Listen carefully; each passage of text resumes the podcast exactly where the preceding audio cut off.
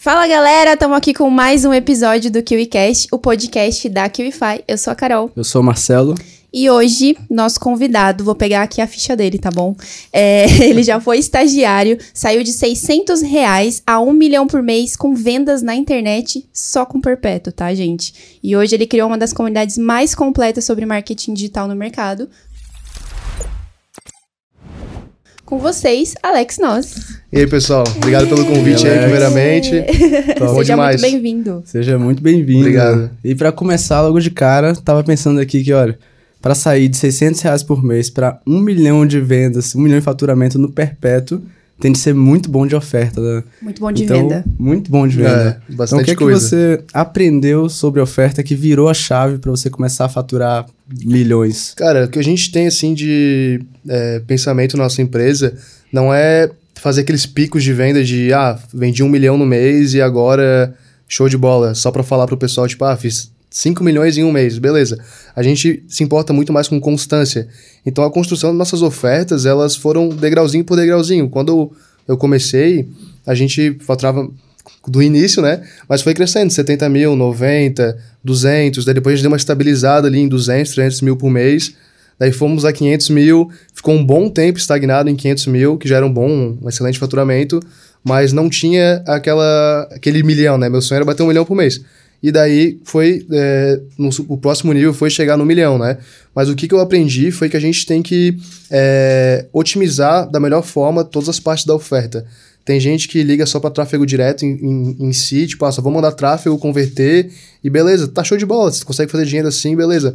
Mas a gente gosta de otimizar melhor a operação, porque como a gente lida com diversos funcionários, a gente tem uma responsabilidade muito grande, né? Muitas famílias trabalham e depende da gente. Então a gente não pode simplesmente, ah, escalei, mês que vem deu ruim, agora vou voltar atrás, demitir todo mundo. Não, a gente tem uma previsão, assim, do que as ofertas vão gerar para nossa empresa. Então a gente vai é, espremendo ao máximo possível das ofertas, otimizando o melhor possível das ofertas. Então a gente trabalha muito parte de recuperação de vendas, remarketing, é, de todas as formas possíveis, ligação, SMS, WhatsApp, tudo que é possível a gente trabalha para otimizar as ofertas. Então, eu acho que o mais importante que eu vejo para a gente crescer no faturamento da oferta em si é otimizar ela ao máximo e, e ter mais constância do que picos de faturamento. Interessante. Essa previsibilidade de caixa, interessante. Essa previsibilidade de caixa é muito bom, né? Porque acho que quando o cara ele faz um lançamento, tem um pico de vendas, aí fica, vamos supor, tem um espaço de dois meses ali, Sim. e você tem que sobreviver com aquilo que você fez, e às vezes você tem de pagar tráfego e outras coisas e se embola financeiramente. E essa previsibilidade vai mantendo o cara mais calmo para ir sempre ali na constância, vendendo. Você acha que você começou a fazer isso mais por uma questão, tipo assim, ah, vi que era mais inteligente ou não? Isso me deixava mais em paz, então eu fui por esse caminho? É que, tipo assim, é... eu sou, como eu falei pra vocês antes, a gente tava almoçando lá, eu sou um cara mais arrojado, né? Eu gosto mais de arriscar escalar o máximo possível. E meu sócio e minha sócia são mais conservadores, eles gostam mais de ter esse esse negócio de empresa de verdade. A gente se complementa muito bem por causa disso. Então a gente vai meio que dosando, sabe? Ó, Alex, se a gente fizer, se a gente escalar demais esse mês, talvez o nosso lucro líquido abaixe um pouco, porque o pessoal vê muito faturamento, mas não vê o lucro líquido, né? uhum. né? Então a gente gosta de subir equilibrando isso. E, por exemplo, hoje, se eu parar de rodar Facebook só com a base de clientes que a gente tem, a gente faz 300 mil no mês, entendeu? Então, pô, 300 mil já, já paga todas as contas da empresa, sobra dinheiro pra gente e tá tudo certo. Mas se o cara fosse só escalando, escalando, escalando, poderia chegar um momento que não, não ia ter mais, entendeu? Então a gente gosta de trabalhar dessa forma, para não queimar os produtos, porque tem muita gente que gosta de se esconder do cliente, né? Vende o produto, mas não quer o suporte, quer Sim. ficar meio de fora. A gente gosta uhum. de ser. Como tu se sente como consumidor? Tu quer ter um acesso, ah, tu compra um celular na, sei lá, Magazine Luiza, comprei o celular lá. Tu quer ter o suporte caso de algum problema. Então, a gente, como vende, sei lá, produtos físicos e digitais, a gente tem que dar o mesmo suporte pro cliente. Então, eu acho muito importante isso, pra gente ter o, o, longo prazo, né? Porque tem muita gente que aparece no mercado, bomba e depois some, ninguém mais sabe pra onde foi. Perfeito. E a gente tá no mercado aí, meu sócio desde 2012, eu tô desde 2019, uhum. e todo mês a gente tá crescendo. Então, isso eu acho que é um pilar muito importante para pensar como empresa de verdade, né? E como é que funciona o processo de otimização, que você falou das... otimizar é, cada vez mais as ofertas, né? Tá, show. Como é que funciona isso? Bom, as ofertas, elas têm é, vários pontos que podem sempre ser melhorados, né? Quando a gente está falando de tráfego direto, a gente pode melhorar a copy do VSL, um advertorial, a velocidade da página, a velocidade da página de vendas, do, do vídeo. Às vezes só a otimização do player do vídeo, tipo, ah, tô rodando no Vimeo, agora eu vou rodar no VTube. Faz o teste ABA, esse é melhor. Então eu otimizei porque essa funcionalidade é melhor. Ah, tô testando checkout. Esse checkout daqui o Wi-Fi é melhor que o outro. Então aqui já otimiza, porque, sei lá, a taxa de aprovação é maior em tal checkout. Só ali já vai ter um lucro líquido maior. Então a gente vai otimizando desde a fonte de tráfego, todo o funil de vendas, todas as páginas, todo, tudo que envolve o funil, e até na parte de, de recuperação de vendas e atendimento ao cliente. Porque às vezes a gente faz, ah, fiz um lançamento de 10 milhões, daí tive é, 10% de reembolso. Perdi um milhão, podia ter evitado esse, esse reembolso, uhum. dando um bom suporte ao cliente. Então, todas as otimizações envolvem desde o que o cara vê no, na plataforma de tráfego, seja Facebook, Google, Tabula, sei lá, até o, a finalização da compra, o pós-venda. Então, tudo isso tem que ser otimizado. Eu vejo dessa forma, assim, uhum. para ter algo constante e de longo prazo. Massa. Legal. E assim, a sua especialidade é gestão de tráfego. Sim. A gente vai falar um pouco mais sobre isso lá na frente. Mas para ter essa visão macro, é necessário ter um estrategista dentro da equipe, né? É, cara, é bem importante. Tipo assim, quando eu comecei, eu, eu fazia de tudo um pouco, porque eu entrei na empresa. Eu, quando eu, eu, era estagiário, né, como vocês comentaram antes, e eu me encantei pelo marketing digital, comecei a estudar sobre, e coincidiu de um dos sócios do escritório de advocacia que eu trabalhava, tá começando no marketing digital também. É, nessa parte de, de, escalar melhor a operação. Ele já tinha vendido muito infoproduto lá em 2012, 2014, na época que nem existia plataforma de venda. E, e daí, daí, ele começou essa nova operação e deu a oportunidade de a gente se juntar. Então eu comecei a aprender de tudo um pouco. Então, desde a estratégia como um todo, desde a parte fiscal, desde, de tudo um pouco eu fiz, mas eu me especializei na parte de tráfego, que é a parte que eu mais gosto de fazer. Nossa. E tem que ter um estrategista, por exemplo. É, eu não fico me preocupando se está acabando o produto no estoque, produto físico. Eu não fico me preocupando em criar novas ofertas. Ele está sempre pensando nisso. Eu, eu me preocupo mais na parte estratégica de, de tráfego, assim, tráfego, as tendências do mercado, o que está funcionando mais, o que está funcionando menos, que plataforma de tráfego eu vou, eu vou testar mais, entendeu? E, e, você, como gestor de tráfego, assim, uma, uma dúvida que a galera tem bastante. Quais são essas estratégias que o gestor de tráfego mais se preocupa na hora ali de melhorar o seu trabalho no dia Show. a dia? Assim, o gestor de tráfego, ele tem que estar tá sempre testando é, novas estratégias e fontes de tráfego, tá? Às vezes nem tanto fonte de tráfego, mas sim estratégia. Tem muita gente que me segue no Instagram e manda mensagem querendo a estratégia validada que está funcionando naquele Sim. momento. Só que a estratégia ela muda constantemente. Às vezes o que está funcionando semana passada agora não está mais funcionando. E daí vai sempre se mudando. Então, se tu fica dependendo de uma estratégia única, tu, tu vai estar tá condenado ao fracasso. Vai, vai, vai parar uma hora ou outra. Uhum. Então, a gente sempre vai testando. Pô, tem essa semana eu estava testando... O pessoal está acostumado no Facebook, tem uma estratégia que se chama é, volume de vendas, né? Que é no leilão do Facebook. E daí, nesse volume de vendas, tu bota todo o orçamento lá e ele gasta todo o orçamento buscando um maior volume de vendas. Mas não tem só esse tipo de estratégia lá dentro. Tem tipo, ah, limite de lance. Eu estou disposto a pagar 40 reais por venda Facebook. Encontre pessoas que comprem nesse valor. Então, e daí tem outra que é a ROAS mínimo, que é o retorno sobre investimento ali mínimo. Ah, eu quero no mínimo 3. Daí o Facebook vai dosando a verba conforme a tua estratégia de lance. Tem muita gente que nem sabe disso, que nem faz isso. Sim. E são estratégias que eu testei. Podia dar errado? Podia, mas é aquilo que eu, que eu comentei. A gente gasta para ter os dados e otimizar o mais rápido possível e escalar o mais rápido possível. É, o que eu percebo que a galera tem medo de talvez colocar dinheiro e perder. Uhum. E aí fica tentando, tipo, uma resposta exata. Não, mas isso é o que, que eu faço? É. Como é que faz? Não sei o quê.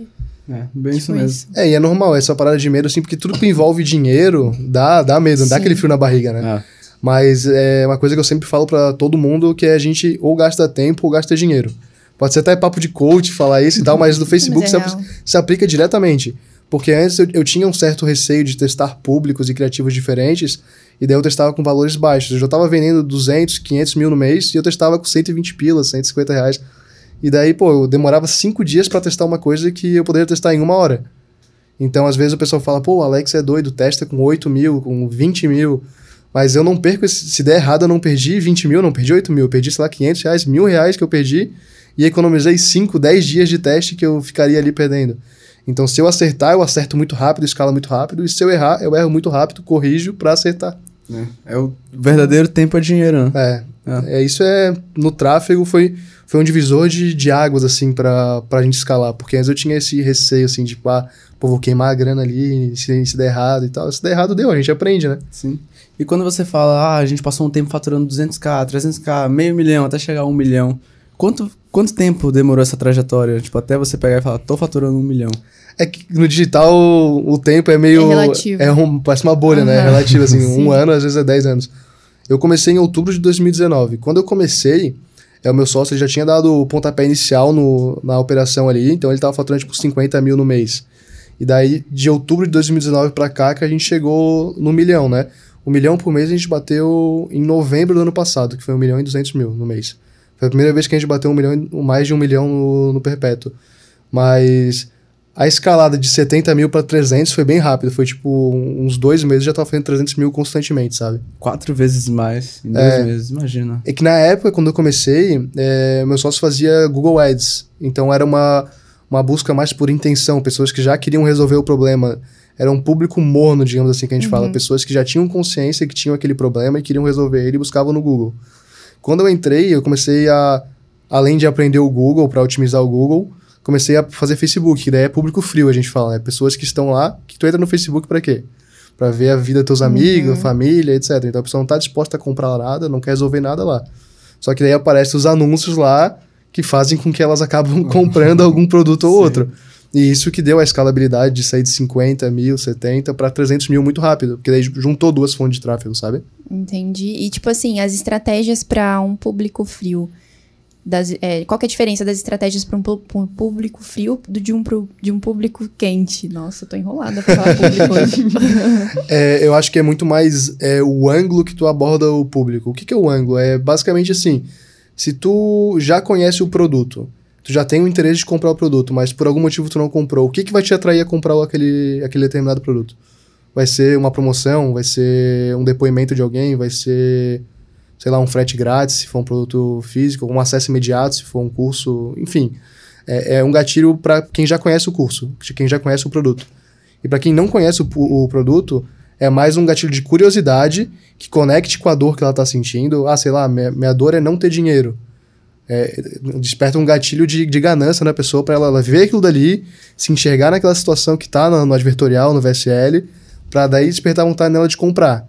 Daí eu gosto de trabalhar mais para público frio com gatilhos de curiosidade, que daí para despertar a pessoa para ela parar. Porque a pessoa tá ali rolando o feed. Se ela ficar vendo mais do mesmo, ela vai só rolar. Tu vê um monte de foto no teu feed do Instagram, tu só fica rolando, rolando, das que mais te destacam, tu vai lá e curte, tu olha. Então, para um criativo fazer tu parar, ele tem que quebrar aquele padrão, sabe? Tem que dar uma curiosidade. Então, para público frio é mais isso. E o público morno, digamos assim, é, eu vejo ele mais no Google, que o pessoal. No Google Search, né? Que é a pesquisa. Que daí Google tem YouTube, que dá pra fazer tráfego frio, display, etc. Mas no Google Search ali, é a pessoa, sei lá, ela tá pesquisando como ganhar dinheiro pela internet. Então já é um público mais consciente que quer ganhar dinheiro pela internet Já sabe o que quer, né? já sabe o que quer, ela não conhece teu produto ainda, mas ela já tem consciência que ela tem aquele problema e que ela quer resolver aquele problema. Então, isso se aplica para ah, ah, estou com dor nas costas, o que fazer? Daí vai ter alguém lá vendendo alguma coisa para dor nas costas, para sei lá, em qualquer nicho vai ter alguém lá vendendo. Sim, sim. Então, assim, pra galera do público frio, você tem de dar uma facilidade. Como se fosse ah, um frete grátis, uma coisa que vai estimular a pessoa a. Não, no público frio uma curiosidade, para Ah, uma pessoa, curiosidade. é, para pessoa chegar e ler, assistir meu vídeo. Ah, perdão. Então, É. no público frio é tipo uma construção. No público É uma quente construção é de consciência para ela enxergar que ela tem que comprar meu produto. Já no público quente é mais uma facilidade pra ele É. tomar decisão. É uma facilidade, um benefício para só aquele empurrão que falta, sabe? Entendi. Porque às vezes tu tá lá, ah, tô pesquisando o iPhone pra comprar. Tu tá lá pesquisando, pesquisando. Tu sabe, quando tu entra no site pesquisa, vai te É. perseguir, né? O remarket sempre. vai te perseguir. Até que vai chegar alguma empresa lá que vai mostrar pra ti com, com um desconto imperdível que tu é obrigado a comprar. Sim. E, e uma coisa que eu, que eu tenho curiosidade, assim, existe uma, uma estrutura de, por exemplo, pro público frio. Público frio. Público, vou falar várias vezes, né? Agora vai. tipo, uma estrutura de anúncios, por exemplo, como é uma construção de consciência, então, de repente, ah, um anúncio é, que, sei lá, desperte uma curiosidade X. Aí depois um anúncio que complemente a curiosidade X com uma curiosidade Y. Existe essa estrutura ou você. Como que é feito esse teste? Olha, eu, eu faço é, diversos, digamos assim, essa parte que tu falou aí, só que não é essa construção de consciência, sabe? A construção de consciência eu faço dentro da própria é, VSL ou do próprio Ah, advertorial, legal. entendeu? Essa parte de criativa ali, É Talvez sejam- é, talvez sejam formas diferentes de atrair a pessoa pro lugar que eu vou construir a consciência dela, entendeu? Certo. Mas eu não faço isso já. criar um público de vídeo view lá para depois Aham. mandar outro criativo. Não, eu faço tráfego direto ali para Talvez Entendi. funcione, mas eu, na, na minha operação em si, não, não funcionou fazer dessa forma. Show. Mas quando você fala, eu faço tráfego direto, gente- às vezes eu fico, ah, mas pergunta boba, mas toda pergunta é válida, né? Pra Sim, galera claro. que não sabe, qual a diferença de tráfego direto pra tráfego indireto? Assim, o tráfego direto é essa parte que eu te falei, tu mandar a pessoa direto do público frio para comprar o teu produto. Uhum. Da outra estratégia de venda seria o lançamento. O que, que é o lançamento? Essa parte que a, que a Carol falou aí. Distribuição de conteúdo, faz várias produção, produções de Reels, de isso, aquilo, e vai distribuindo pra galera.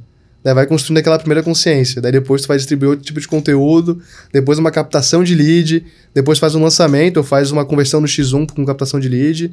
Daí é outra estratégia. É- É um pouco mais trabalhosa, eu acredito, e talvez funcione, mas para os meus produtos que eu rodo, eu, eu não vejo muito resultado nisso. Até tem concorrentes nossos que rodam dessa forma de conteúdo, captação de lead, mas a gente tá muito na frente deles, então talvez faça sentido fazer para complementar, mas a gente tem mais resultado que eles fazendo tráfego direto. Entendi. Entendi.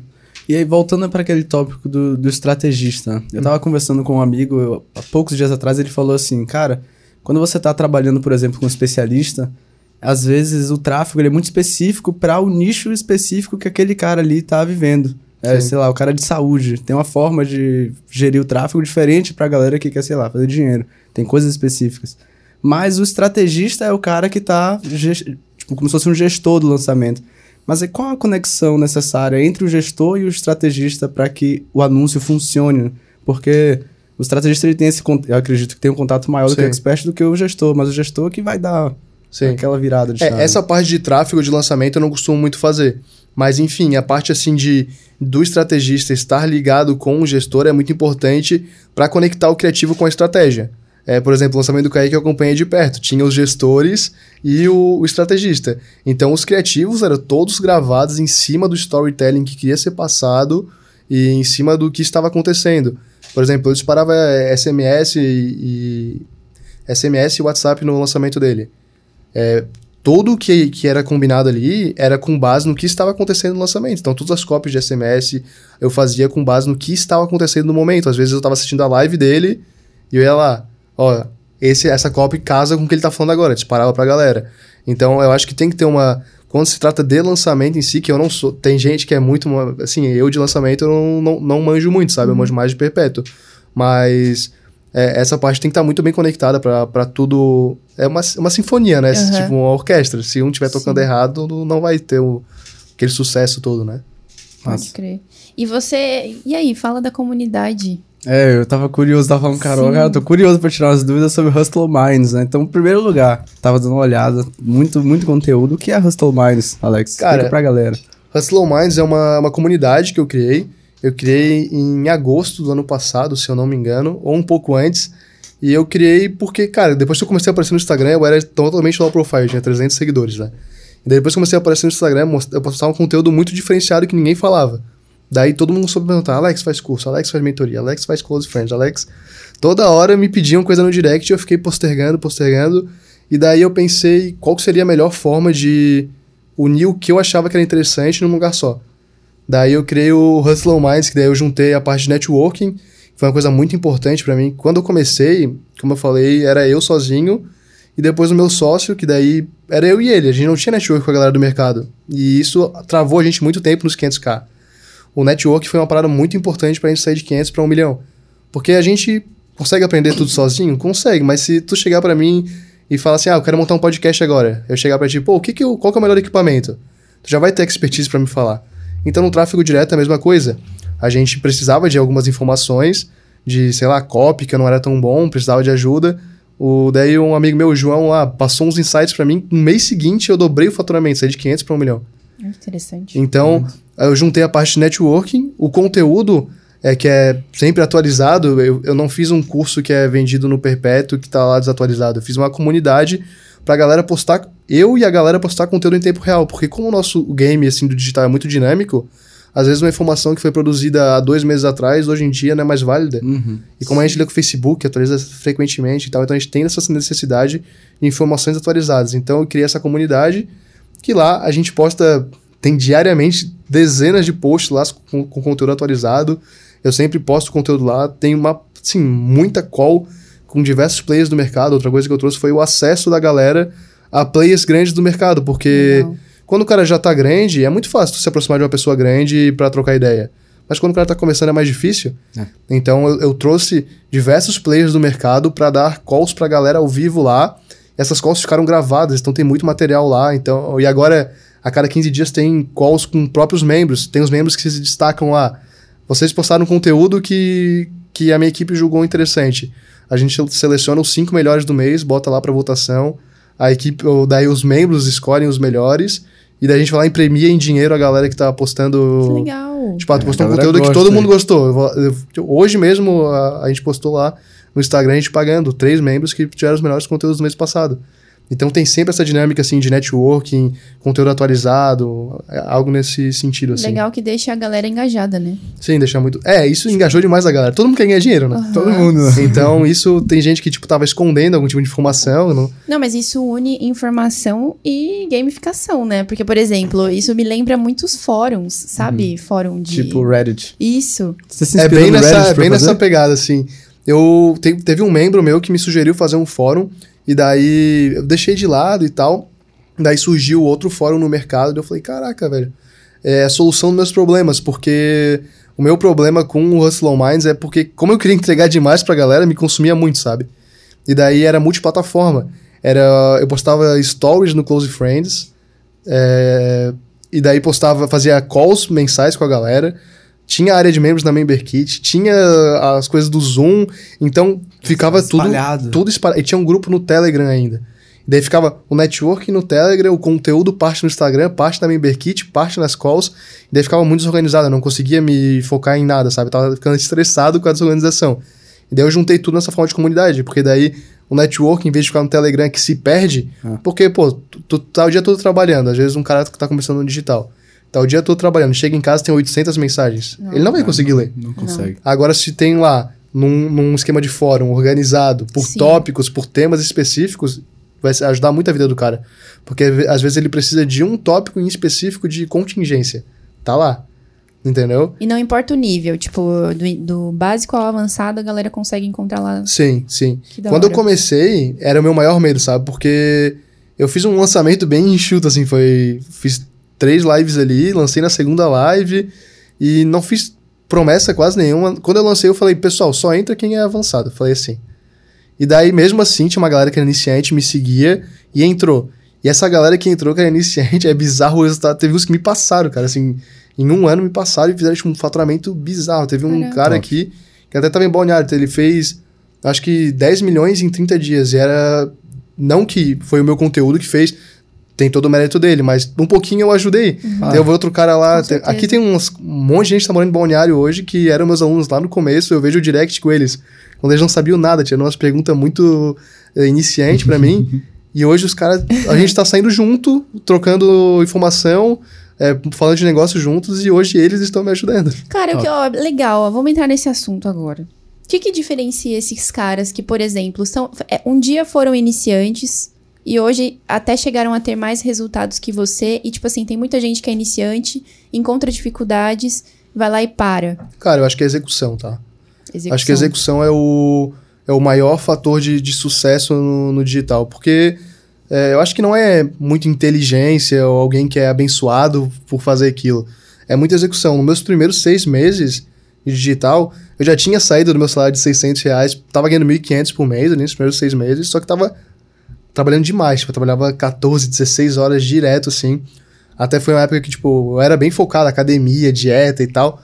Comecei a engordar e tal, porque, cara, era focado só Sim. no trabalho, só comendo besteira daí. E... Mas eu tava focado naquilo. E eu fiquei seis meses travado naquilo. 1.500, quando eu tava quase desistindo. Daí, daí teve um mês que deu 4.700 reais. Deu, caralho. Tipo, agora eu acho que vai. Pô, já deu 4.700, agora vai. Daí no mês seguinte, 7 mil. Depois no... foi, foi escalando meus uhum, ganhos, sabe? Uhum. E eu, e eu podia ter desistido nesse começo aí. E muita gente desiste. Eu acho que o que mais diferencia a galera que tem resultado e que não tem é a persistência na, na parada. Porque, pô, por exemplo, eu fiz faculdade de Direito. Cara, eu fiquei cinco anos lá. Quantos colegas meus que ficaram cinco anos lá e saíram desempregados? Sim. Gastando R$ 1.600 por mês de mensalidade de faculdade para chegar e ficar desempregado depois. É. E às vezes o pessoal acha caro pagar, sei lá, mil reais num curso e se dedicar um ano, dois anos ali. Cara, porque se em dois anos você não fizer resultado, assim, é, é, muito difícil. Se tu dedicar de verdade, assim. Sim. Ou então, tipo, simplesmente não parar enquanto não conseguir pelo menos os resultados daquela pessoa que tá comprando curso, né, é, velho? Tipo, vou é, fazer até dar certo. Aham. Uhum. É, o que é mais engraçado, o pessoal compra o curso e tem gente que não assiste, cara. Eles é. compram e deixam lá. É uma porcentagem grande de pessoas, na verdade. Muito grande. É, sim, é, tava, eu até comentei com a Carol ontem, nós vamos buscar, o pessoal compra e a gente, como produtor, a gente tem acesso ao desempenho da galera no curso, né? Quem tá produzindo mais, quem tá, é, quem tá executando mais o material, enfim. E tem muita gente lá que tá lá zerado, comprou o curso e tá lá. É, é bizarro, né, meu? É, mas eu acho que no final das contas é um reflexo da, do nível de consciência da sociedade, que uhum. todo mundo quer, mas poucos estão dispostos a fazer. É. No final das contas é só um espelho. Sim, realmente. É. Cara, e é assim, todo mundo que vem aqui tem essa especialidade, essa expertise em tráfego, fala que é muito simples, não tem muito segredo e não sei o quê. Tipo, mas a gente sabe que existem ali as dificuldades, né? Existem as, as, as os, per, tipo, o rolê ali todo para você Sim. aprender e, e, executar, como você disse. Então, o que, que você teve que é, aprender para tipo, se tornar um bom gestor de tráfego? Cara, o, o que mais importa. É que quando o pessoal começa no mercado, geralmente uhum. o pessoal tá com, com a mente muito poluída, sabe? O fulano de tal fala uma coisa, o ciclano fala outra, o beltrano fala outra. E daí fica aquela salada de fruta na cabeça da pessoa. Muita a pessoa informação. Não, a pessoa não sabe se ela usa lookalike, não sabe se ela usa público de interesse, não sabe se usa público aberto. Então, e, e eu entendo que no começo a pessoa não consegue testar tudo, até porque às vezes ela não tem caixa para testar tudo. E daí a pessoa fica seguindo vários players ao mesmo tempo e executando uma mistureba. Eu, eu aconselharia as pessoas a focarem em uma estratégia. Tipo, ah, o fulano de tal faz tal estratégia, eu vou executar ela até funcionar. Ah, não funcionou, eu vou para outra estratégia agora, mas não ficar misturando, sabe? Por exemplo, eu não uso público de interesse. Eu só uso público aberto. O que é público aberto? Eu vou lá no Facebook e boto. Ah, o meu produto é para homens de 45 a 60 anos. Como é que eu sei isso? Eu faço uma pesquisa demográfica Tá, o meu produto resolve, sei lá, dor nas costas. Eu vou lá no, no, no Google, população brasileira que sofre com dor nas costas. Tem esses dados já prontos para ti ali, ah, uhum. pessoas, homens e mulheres de, de, sei lá, de 45 a 60 anos sofrem com esse problema. Só que mulheres sofrem, 70% das pessoas que sofrem são homens e 30% mulheres. Então já poderia criar uma campanha ali, uma de homem e de uma mulher, uma para mulher. O que performar melhor tu, tu escala, se não performar tu, tu reduz o orçamento ou pausa a campanha e vai testando nesse sentido. Para mim e para todos os caras de muito resultado que eu vejo no mercado hoje, o que mais dá resultado é público aberto.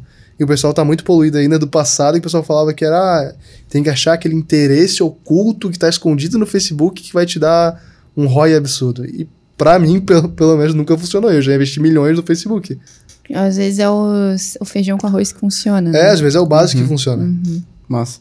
Mas voltando um pouco para Hustle Minds, que eu tô com as dúvidas, hoje você já tá no, no, no produto 2.0, né? você deu uma aprimorada na sua comunidade.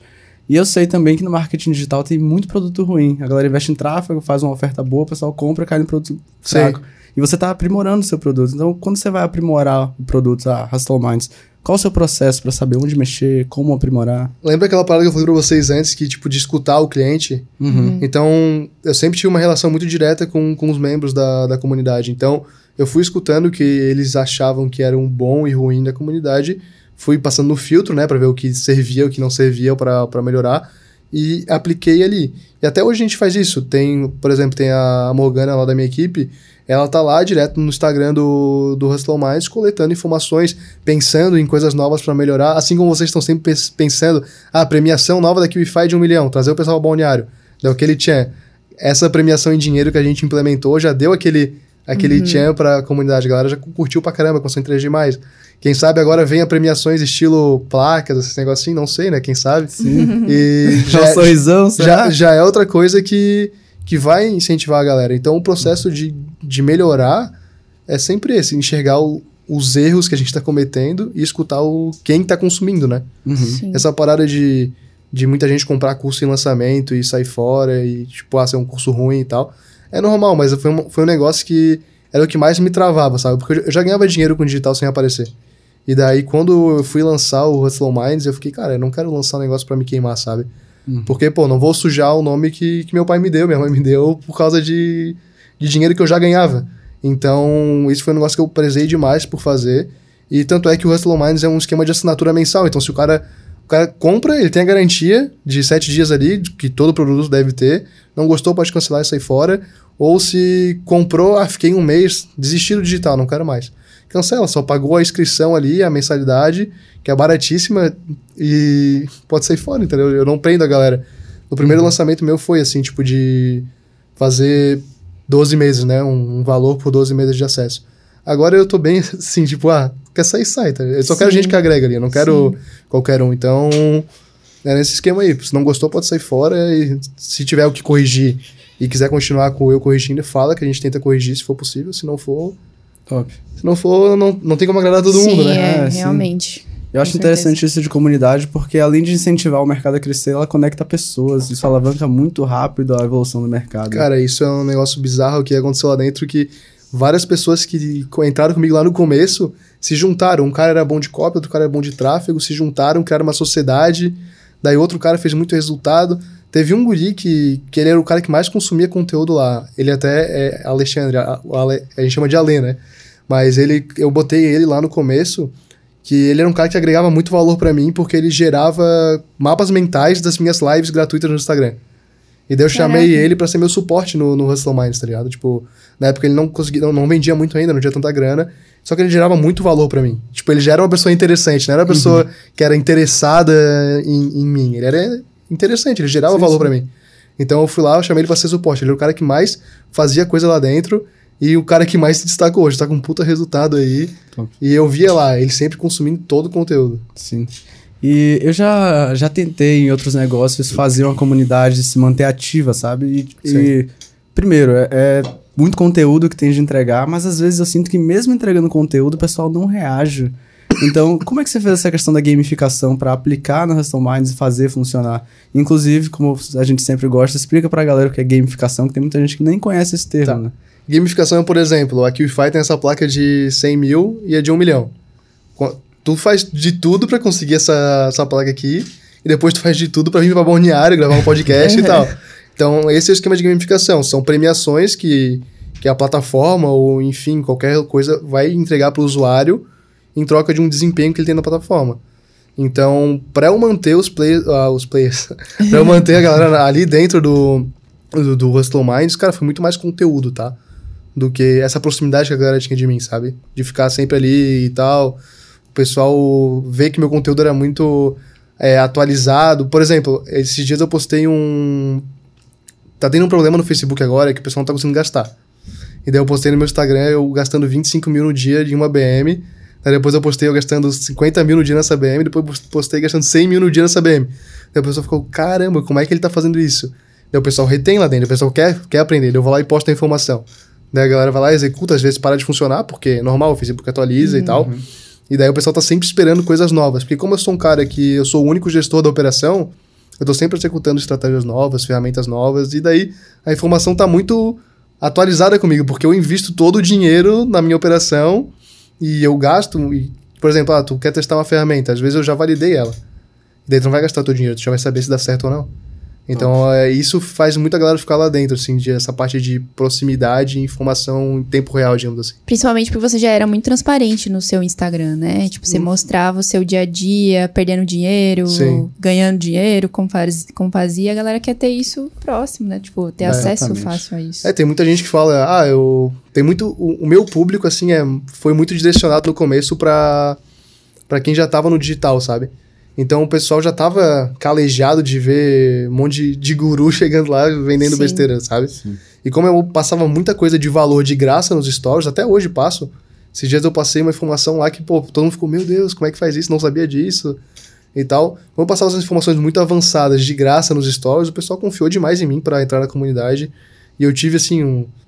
Cara, o meu, meu reembolso foi ridículo, assim, foi muito pouco reembolso só uns caras, tipo, meio aleatório que compraram e tal, mas reembolso foi baixíssimo. Tipo, meu churn, hoje é assinatura, né? Uhum. Meu churn é baixíssimo também, então. Eu acho que eu tô fazendo um bom trabalho. Arrasou. Nossa, que Legal. bom, que bom se sentir assim, né? Se sentir Sim. orgulhoso do que tá fazendo. É. Isso é top, parabéns. Com certeza. Inclusive, A gente bateu um papo aqui antes e o Alex preparou uma surpresinha Ah, é pra galera aqui, mas fica até o fim que a gente vai soltar. É, no final eu solto pra vocês, pessoal. Mas é coisa boa, fica Coisa aí. boa, fica aí. Top. Mas falando assim agora um pouco mais dessa especialidade, que é tráfego. A galera gosta de saber sobre tráfego. E quando o pessoal fala de tráfego, a gente fala com vários gestores aqui, e todo mundo traz uma visão assim que parece que é muito simples, que não tem segredo. Como é que foi pra você aprender a lidar com tráfego digital? Cara, eu, a primeira coisa que eu aprendi foi entender as métricas, o que, que significava cada coisa. Porque quem, quem tá começando, lá, CTR, CPC, CPM, todas essas siglas, dá uma confusão mental, né? Assusta. Então, como é que eu comecei a aprender? O Google e o Facebook, em questão de métricas, são bem semelhantes, mesmo que sejam é, públicos diferentes, plataformas diferentes, CTR, CPM, CPC é a mesma coisa. Então, eu comecei a aprender numa fonte de tráfego que é menos dinâmica quando se fala de search, né, que é pesquisa. E daí eu entendi arriscando menos dinheiro.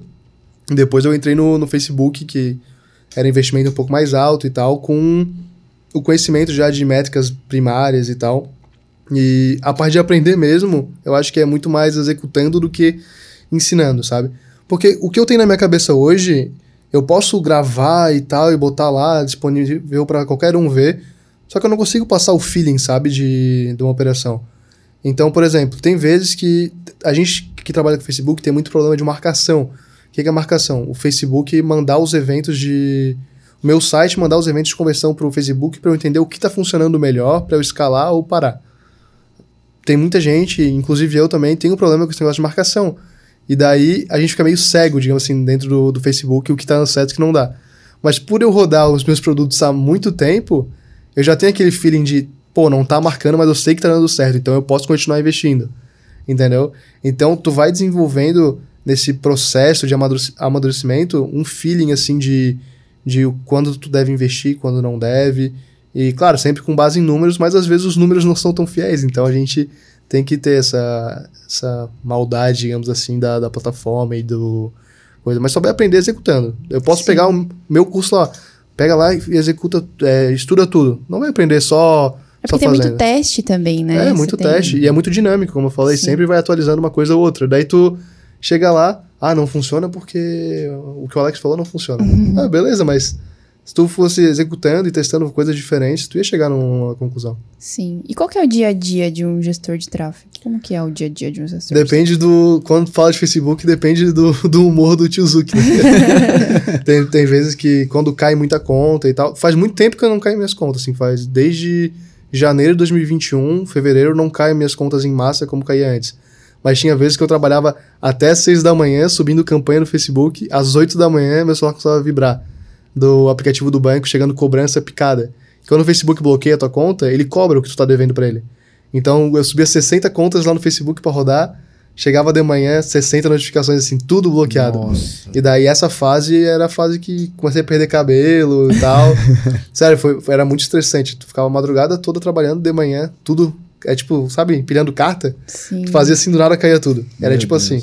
Hoje em dia, como assim, já entendi bastante como é que funciona a questão de evitar bloqueios no Facebook, é, a, minha rotina é mais tranquila, sabe? Assim, é mais subir campanha. Todo dia eu subo campanha, analiso o que tá rodando, pauso o que, o que tá dando ruim, escalo o que tá dando bom e sempre testando. Eu acho que um gestor de sucesso, assim, tem que sempre estar testando criativos novos. É, público eu não testo muito porque eu já entendo muito bem os públicos compradores do- dos meus produtos.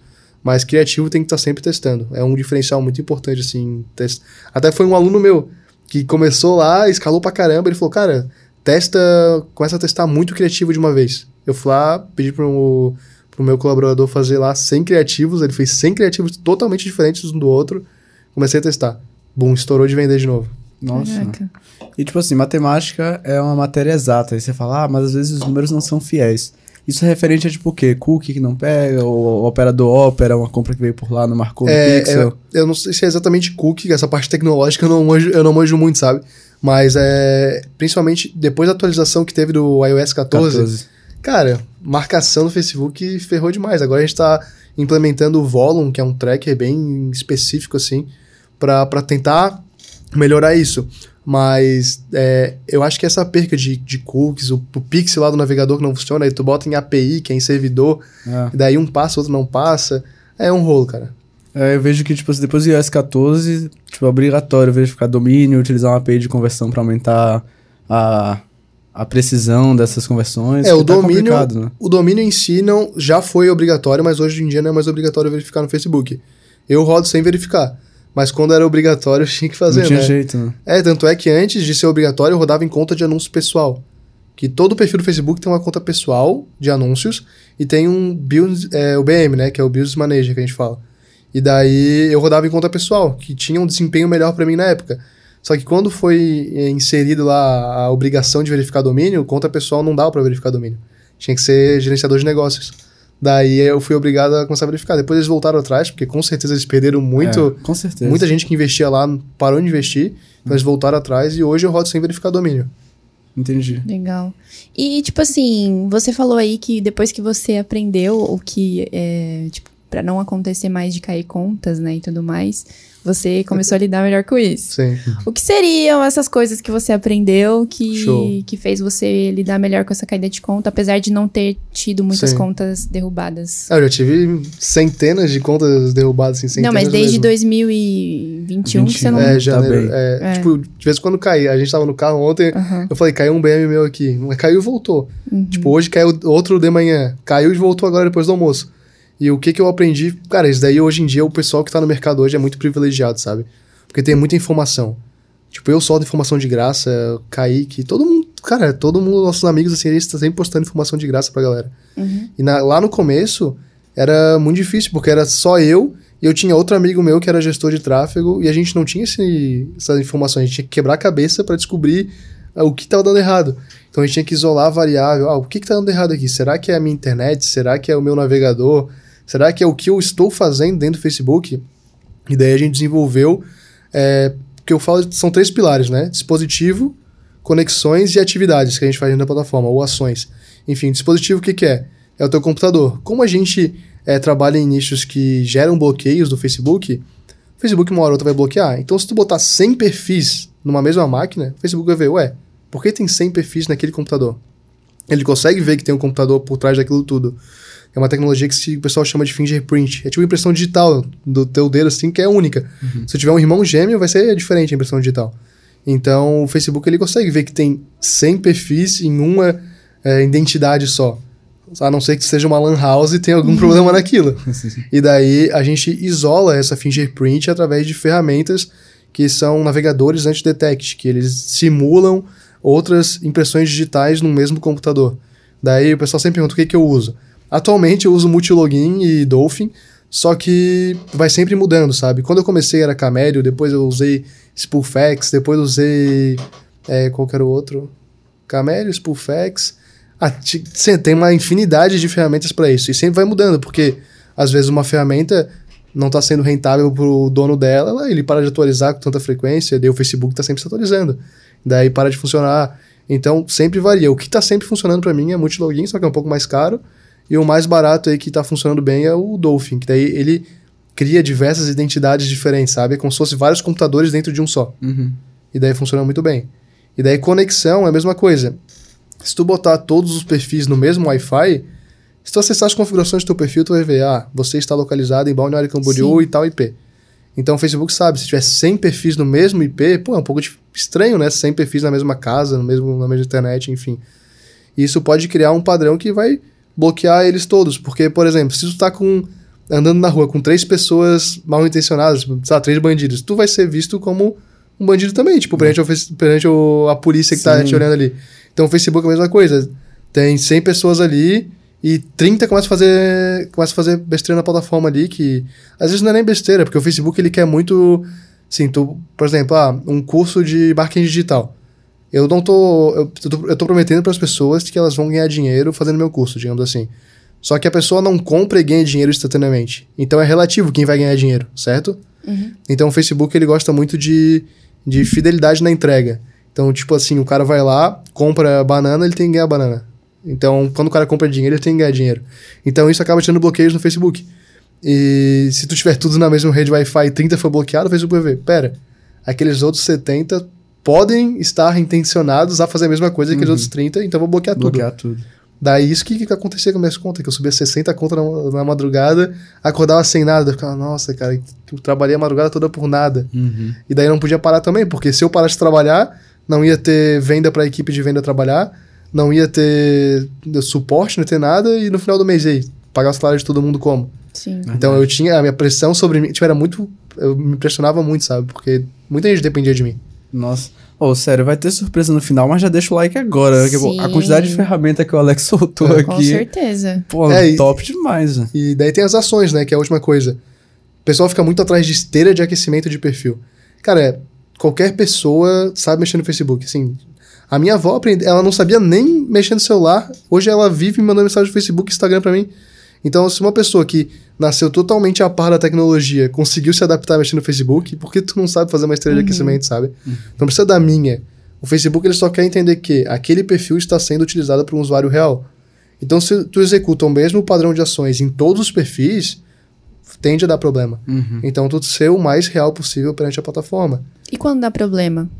Daí, ou tu apela, que é mandar tipo um recurso pro Facebook devolver tua conta ou não, ou tu só aceita e pega outro perfil. Porque geralmente ele vai deixar bloqueado já. Tipo, Depende do que tu fizer, já era, não adianta chorar. Então, quando você fala de, ah, eu tô evitando perder minhas contas, tá falando de contingência. Sim. Entendi. Também. Contingência é isso. Esse dispositivo, conexões e ações é, é os pilares da contingência que nunca vão mudar, assim. É Dispositivo, conexões e ações. tá. Você pode E expandir um pouco sobre eles? O dispositivo é o que eu te falei, a parte de, de navegador, né? Tá. A conexão eu falei ali que não pode ser uma conexão única e tal. E pra melhorar isso, a gente utiliza 4G, a rede 4G de celular, sabe?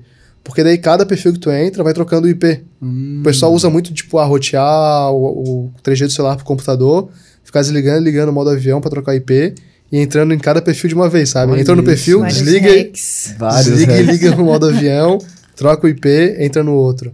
Daí a gente foi meio que sofisticando isso daí. daí Depois a gente usou aquele pen modem, sabe aquele, aquela internet de escada que, tipo, mo- aquele USBzinho que tu botava no Sim, computador? sim. Tá ligado? Aham. A gente tinha aquele lá que usava com modem 4G, que era a mesma coisa do celular, só que daí era um pouco mais é, rápido. E hoje em dia eu uso um aplicativo que se chama iProxy. É, I, tipo, de iPhone, proxy, sabe? E daí o que, que ele faz? Eu instalo no celular Android, que tá lá na minha casa, por exemplo, e ele tá pegando a internet da antena lá, só que ele abre uma porta de proxy. Quem entende de proxy vai entender um pouco melhor. Eu vou tentar explicar o que é proxy, mas é meio chato assim. Mas enfim, eu me conecto, pelo, tipo, eu tô em Balneário aqui, eu me conecto com o meu computador naquele celular lá e uso a internet 4G que tá lá na minha casa. Com essa distância eu consigo fazer isso. E o proxy é uma porta que tu, de uma forma simples assim, é tipo é um login e senha que tu dá pra pessoa usar a tua internet. É basicamente isso. Então meu celular tá, tá lá como um servidor de proxy de 4G pra utilizar de qualquer lugar do mundo. Então se eu for, sei lá, pro Japão, eu posso utilizar a internet que tá na palhoça ali. E funciona igual. Funciona igual. Caramba, como assim? Eu não né? sabia, eu Nem não sabia eu. disso sobre esse rolê. Nem Vivendo e aprendendo aqui com o KiwiCat, não é mesmo? Anotou essas ferramentas, inclusive? Anota. Anotem. Oh, vale mas, ouro. assim, então tem segredos, mas não com o Alex. É, eu, eu falo no Instagram também. É. Mas não tem receio de competição? Cara, já tive, sabe? Mas eu vi que a gente tem muito mais a ganhar quando a gente soma com a galera do que quando fica escondendo, sabe? Eu vejo que o público mais antigo do marketing digital, ele tem muito esse... Eu até falo pro meu sócio, pô, cara, vocês têm muito esse receio de ser copiado, disso, aquilo. Claro, eu também tenho, tipo, não gosto que as pessoas copiem minhas ofertas. Uhum. Mas eu não tenho esse receio de, ah, não vou falar pro cara usar 4G porque deixar ele lá quebrando a cabeça sozinho. Eu falo, não tem problema, sabe? E isso foi um negócio que me ajudou muito. Quando eu comecei no, no Instagram, eu era desse pessoal da velha guarda do marketing, assim, esse era o meu ciclo de amizade. Então a gente não tinha tanta é, interação. Daí quando eu entrei no Instagram, comecei a fazer amizades e tal, era, era muito diferente, evolui muito rápido, porque daí eu tava lá, saía pra jantar com o pessoal, a gente trocava uma informação, eu aplicava aqui, eles aplicaram lá, e todo mundo ganhava dinheiro. Então, essa parada assim, eu não, não ligo muito de competição em si. Sempre ajudei todo mundo que, que pude ajudar. Tanto que ele criou uma Nice. comunidade, não é mesmo? Pois É. bem, ele criou uma comunidade top.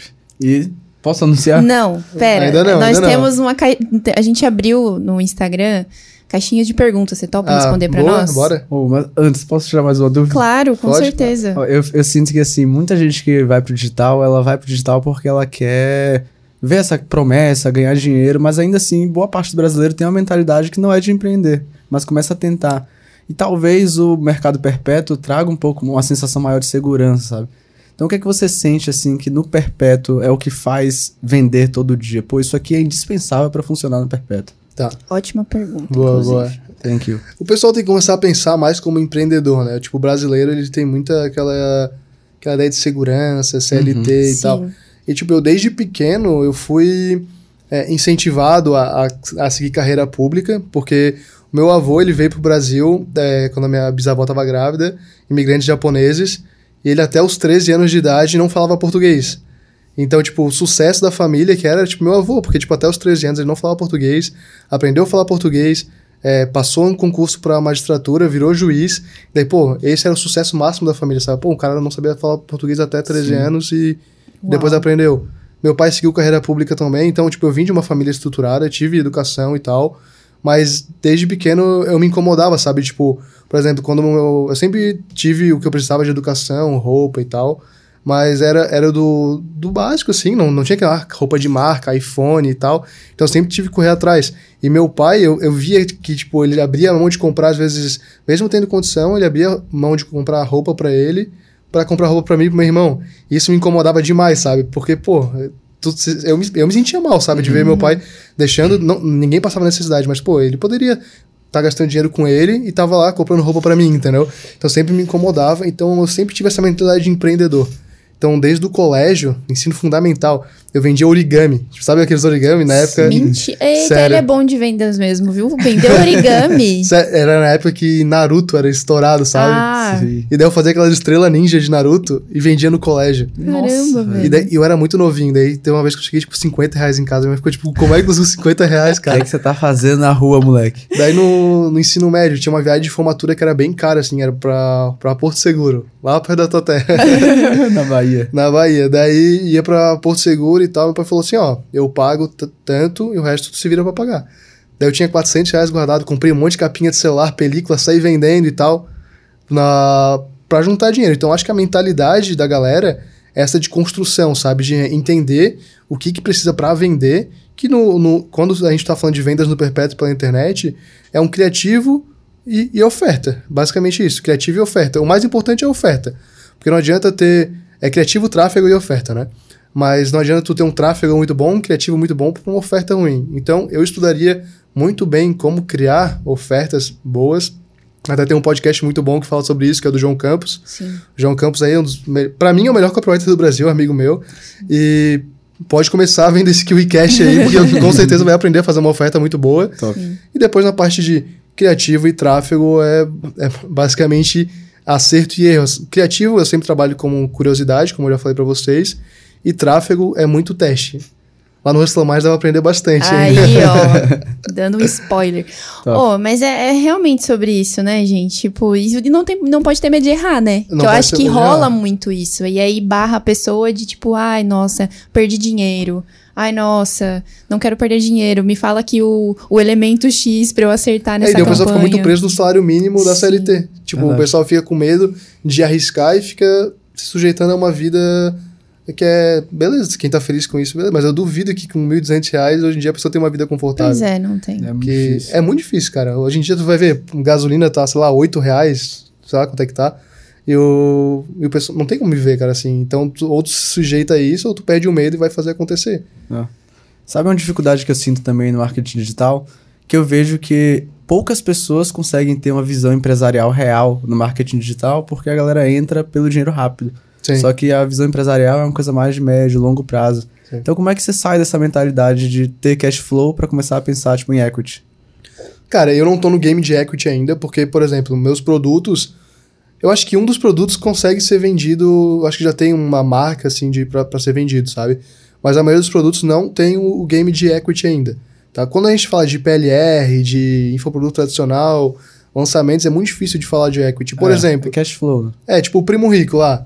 Ele mesmo falou que a maior dificuldade dele é desvincular o que ele construiu da imagem dele. Porque não- como é que tu vai vender você? Sim. Se tu morrer, e aí? Então não dava pra, pra ser vendido. Então foi toda essa, ele fez essa desvinculação pra criar o equity.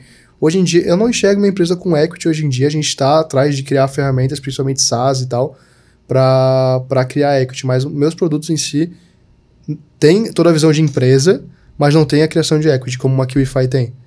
Só que a gente vê tudo como empresa. Então a gente tem caixa para 12 meses de custo de funcionário e tal. Porque tem muita gente, como tu falou, que entra por renda rápida, fácil e tal, e também cai por renda porque não soube administrar, não soube Sim. criar as coisas. Sim, massa. Legal. Massa demais. Bora pra caixinha, então? Simbora. Bora. Teve várias, inclusive. Teve muitas mesmo. É, vou começar aqui com fatura em sete dias. Olha lá. Como foi sua primeira venda? Cara, essa da primeira venda foi engraçada. A gente, na época, eu tava vendendo um curso. Foi a minha primeira, a minha primeira, meu contato com marketing digital, né?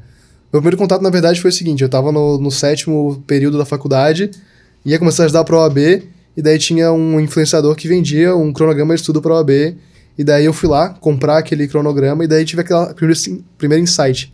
Pô, o cara não ganha dinheiro com direito. Mesmo que ganhe, não é tudo aquilo que ele ganha com o lançamento em si, com esse infoproduto. E daí eu comecei a ir atrás de o que, que ele fazia para ganhar dinheiro com a internet. Então, minha, minha primeira venda, eu me afiliei em outras plataformas e alguns produtos e comecei a fazer Google Ads. Eu comprei um cursinho de Google Ads lá.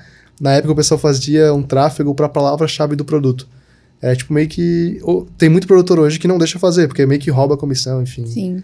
Não é que rouba a comissão, mas é um tráfego muito específico, porque quem pesquisa por QIFI no, no Google já está interessado em entrar para QIFI. Sim. Então, quem pesquisa Hustle Minds, se um afiliado fizer tráfego para Hustle Minds, ele vai vender muito barato. Uhum. Então, eu comecei a fazer um tráfego para unhas de gel, unhas de fibra. Uhum. Era um curso de fazer unhas de fibra. Mas por que unha de fibra?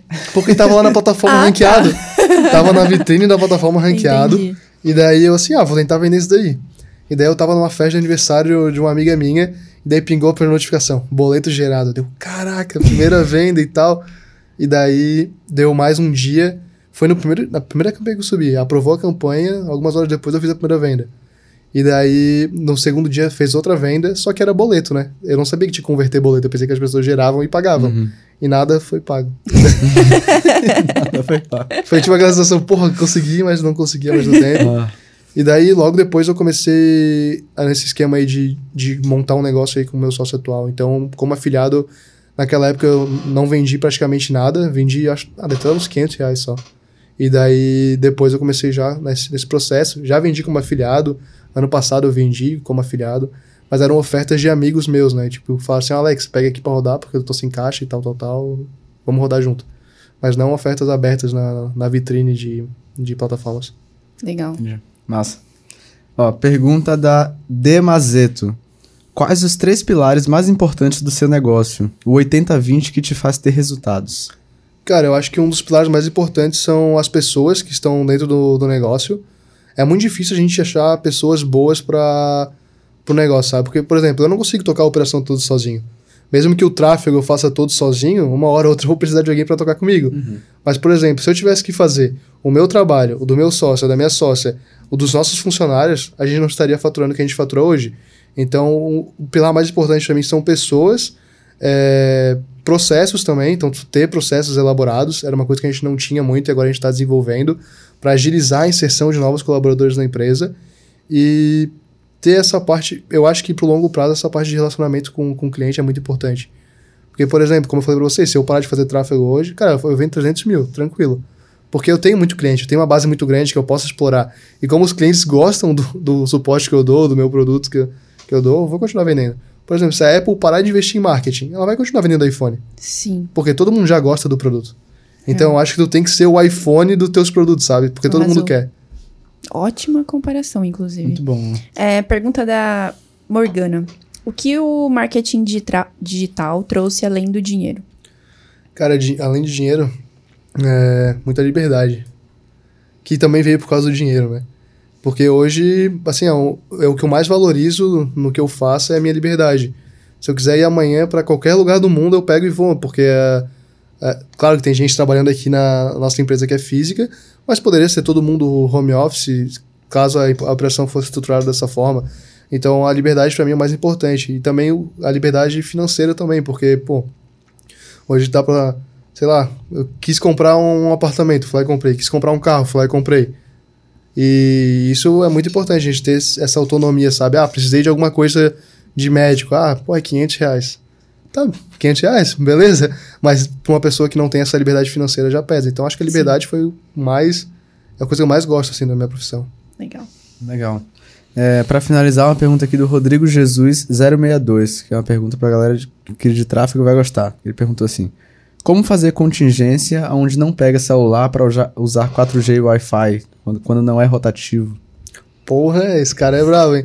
cara, é o seguinte, assim, ó. É, dá pra tu fazer contingência usando, por exemplo, Google Chrome e Wi-Fi, só não vai conseguir volumizar tanto. Porque, por exemplo, é normal que no computador tenha três perfis do Facebook, por exemplo, na mesma Wi-Fi. Então eu tenho lá na minha empresa é, um computador que tem um perfil lá na Wi-Fi. Aí a pessoa fala, pô, Alex, mas fala que tem que usar 4G, não sei o que lá. Não, eu falo que eu tenho que respeitar os pilares da contingência. Aquele computador tá lá, com no máximo uns dois perfis dentro, tá com uma Wi-Fi que não tem muitos perfis no Facebook, tem, sei lá, no máximo uns dois meu, mais um funcionário que logo lá no 4G do celular, Wi-Fi do celular. E respeita os padrões de atividade dentro do coisa. E é um dos meus perfis mais fortes. Teve um mês ali que eu que eu fiz 700 pau só com aquele perfil. E tá no Chrome e no Wi-Fi. Mas se o cara quiser usar 4G, dá pra usar uma antena que se chama antena rural. Tu bota ela e ela puxa sinal de antena, mas é mais caro, né? Tipo, é uns 2, 3 mil reais, eu acho, pra puxar 4G. Mas eu acho que não é necessário no começo, não. Dá pra fazer com Chrome, Wi-Fi, enfim, desde que respeite as outras coisas, né? Nossa, bom demais. Nossa, demais. Ele deu é. vários insights aqui, inclusive dicas assim, valiosas. Essa de, de, de, antena rural eu e meus sócios quase compramos. Porque eu morava com, quando eu morava com meus pais, é, não que é interior, mas tinha uma cidade mais. não pegava tanto. não tinha tantos habitantes. Daí minha preocupação era, será que vai ter tanto IP naquela cidade? A gente quase botou uma antena rural na minha casa, que é tipo uma anteninha pequenininha que fica na parede de fora da casa, para pegar sinal de celular de outras cidades, tá ligado? hacks, hacks do marketing hacks, digital, né? Os segredos. Top. Cara, mas é isso. E agora, para você que ficou aqui até o final e quer descobrir a surpresa que o Alex tem para você? Eu falo, vocês falam? Ó, oh, vou contar, se complementa. Tá. Ó, oh, o Alex, ele com combinou aqui com a gente que para você que ficou até o final, olha, presta atenção. Você comenta aqui no nosso vídeo, eu quero, tira um print e envia esse print lá no Instagram oficial do Hustle Minds, que você vai ganhar um acesso gratuito de um dia para olhar tudo que tem na plataforma, tirar tudo que tem de conteúdo rápido ali e decidir se você quer ficar lá ou não quer. Sem compromisso. É, se tu quer só tirar o conteúdo e sair fora, beleza. Assim, eu confio no meu conteúdo a ponto de dar um dia de graça aí para vocês olharem lá. Se quiserem ficar, fiquem. Se não quiser, tudo bem. Eu só quero pessoa comprometida lá. E daí o Instagram, vou deixar para eles botar aqui no vídeo, é Hustle Minds Oficial tá? Não flodem meu, o meu perfil pessoal, porque, cara, assim, lá no perfil tem muita mensagem, então eu vou acabar perdendo a mensagem de vocês e vocês vão acabar perdendo essa oportunidade. Então, se vocês mandar lá no perfil Hustle Minds Oficial o print que comentaram eu quero aqui no vídeo, tá? A minha equipe vai disponibilizar um link para vocês, que vocês vão cadastrar lá e vão ter um período de teste de um dia. Caso gostem, fiquem. Caso não gostem, cancelem. E é isso aí. Sem ressentimento, Top se não demais. Tão simples assim. É sobre. Eu quero aqui no comentário, tira um print, vai no Instagram oficial do Hustle Minds, manda lá, que o negócio vai ficar bom para você. Difícil não ficar, né? ah, e temos presentes. Temos presentes hoje? Temos presentes. Tinha que ter um presente, né? Principalmente um bate-papo desse. Sim. Opa. E, não foi só o Alex que ganhou. Aê. Que ganhou. Ó, oh, tem presente aqui. Aí sim, hein? Opa. Oh. Tem presente também Ó, pra pessoal. Bia um presentinho. Muito obrigada pela sua presença, Alex. Eu que agradeço aí, Obrigada por compartilhar tanto conhecimento aqui com a gente, com a nossa audiência. Foi massa demais esse bate-papo. Eu que agradeço aí, foi muito bom a experiência aí, toda a experiência, né? É isso aí, pessoal. Corre atrás da plaquinha de um milhão que a experiência em Balneário é boa, hein? Top. Que é bom, foi um prazer te receber aqui. Muito Tamo conteúdo junto. legal, parabéns aí pela trajetória e te vejo aí no futuro, continuando sucesso. faturando, com todo sucesso. Bom demais. Né? Vamos junto. Top. E se você gostou desse vídeo, o que, que tem que fazer, Marcelo? Opa, deixa eu até tirar aqui, ó, senão o pessoal não me vê, né? Mas o que é que você tem de fazer? Deixa o like, comenta o que é que você aprendeu aqui nesse vídeo, quem é que você quer ver no próximo episódio, compartilha com todo mundo, se inscreve no canal e ativa o sininho para receber notificação sempre que sair outro episódio top, novinho e fone. Show? Show? Tamo junto. Tamo Até junto. a próxima.